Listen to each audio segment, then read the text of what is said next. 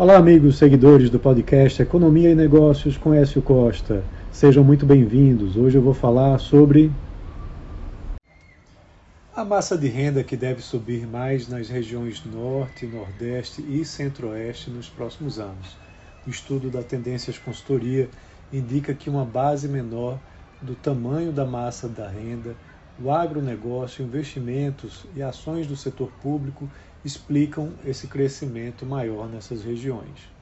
No período 2023 a 2027, as projeções da consultoria são de expansão de 3,4% ao ano na massa de renda brasileira.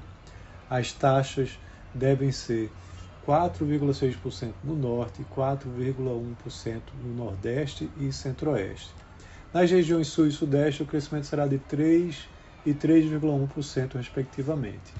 Para o período de 2028 a 2033, a 2033 o norte vai crescer 4,1%, o nordeste 4%, centro-oeste 3,9%, né, registrando um avanço anual maior da massa de renda que no sul, que vai ser de 3%, e no sudeste com 3,3%. O país como todo terá uma média de crescimento de 3,4% no mesmo período.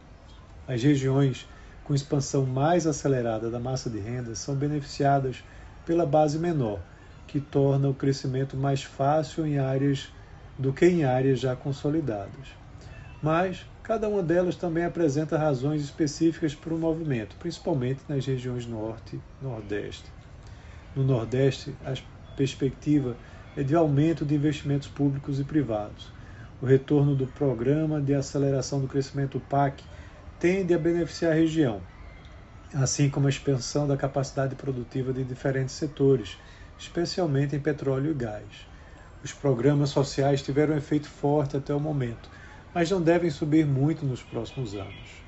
Na região norte, o impulso do crescimento vem da administração pública, com presença relevante no PIB é, local da concessão de rodovias e portos e da maturação de investimentos na indústria extrativa de minério de ferro. O agronegócio também tem influência nessa região, com a expansão da fronteira agrícola. No centro-oeste, por sua vez, o agronegócio será a mola propulsora da economia, onde a fronteira agrícola se expande rapidamente e os ganhos com produtividade são os maiores do país. A redução de gargalos de escoamento vai estimular ainda mais a produção na região e os serviços voltados ao setor irão se expandir. A expansão dessas regiões tende a diminuir a desigualdade de renda em relação às regiões sul e sudeste, mas ainda no ritmo muito fraco, porque a massa de renda também irá crescer nessas regiões, apesar de serem em menor velocidade e com uma base de comparação muito elevada. Então é isso. Um abraço a todos e até a próxima.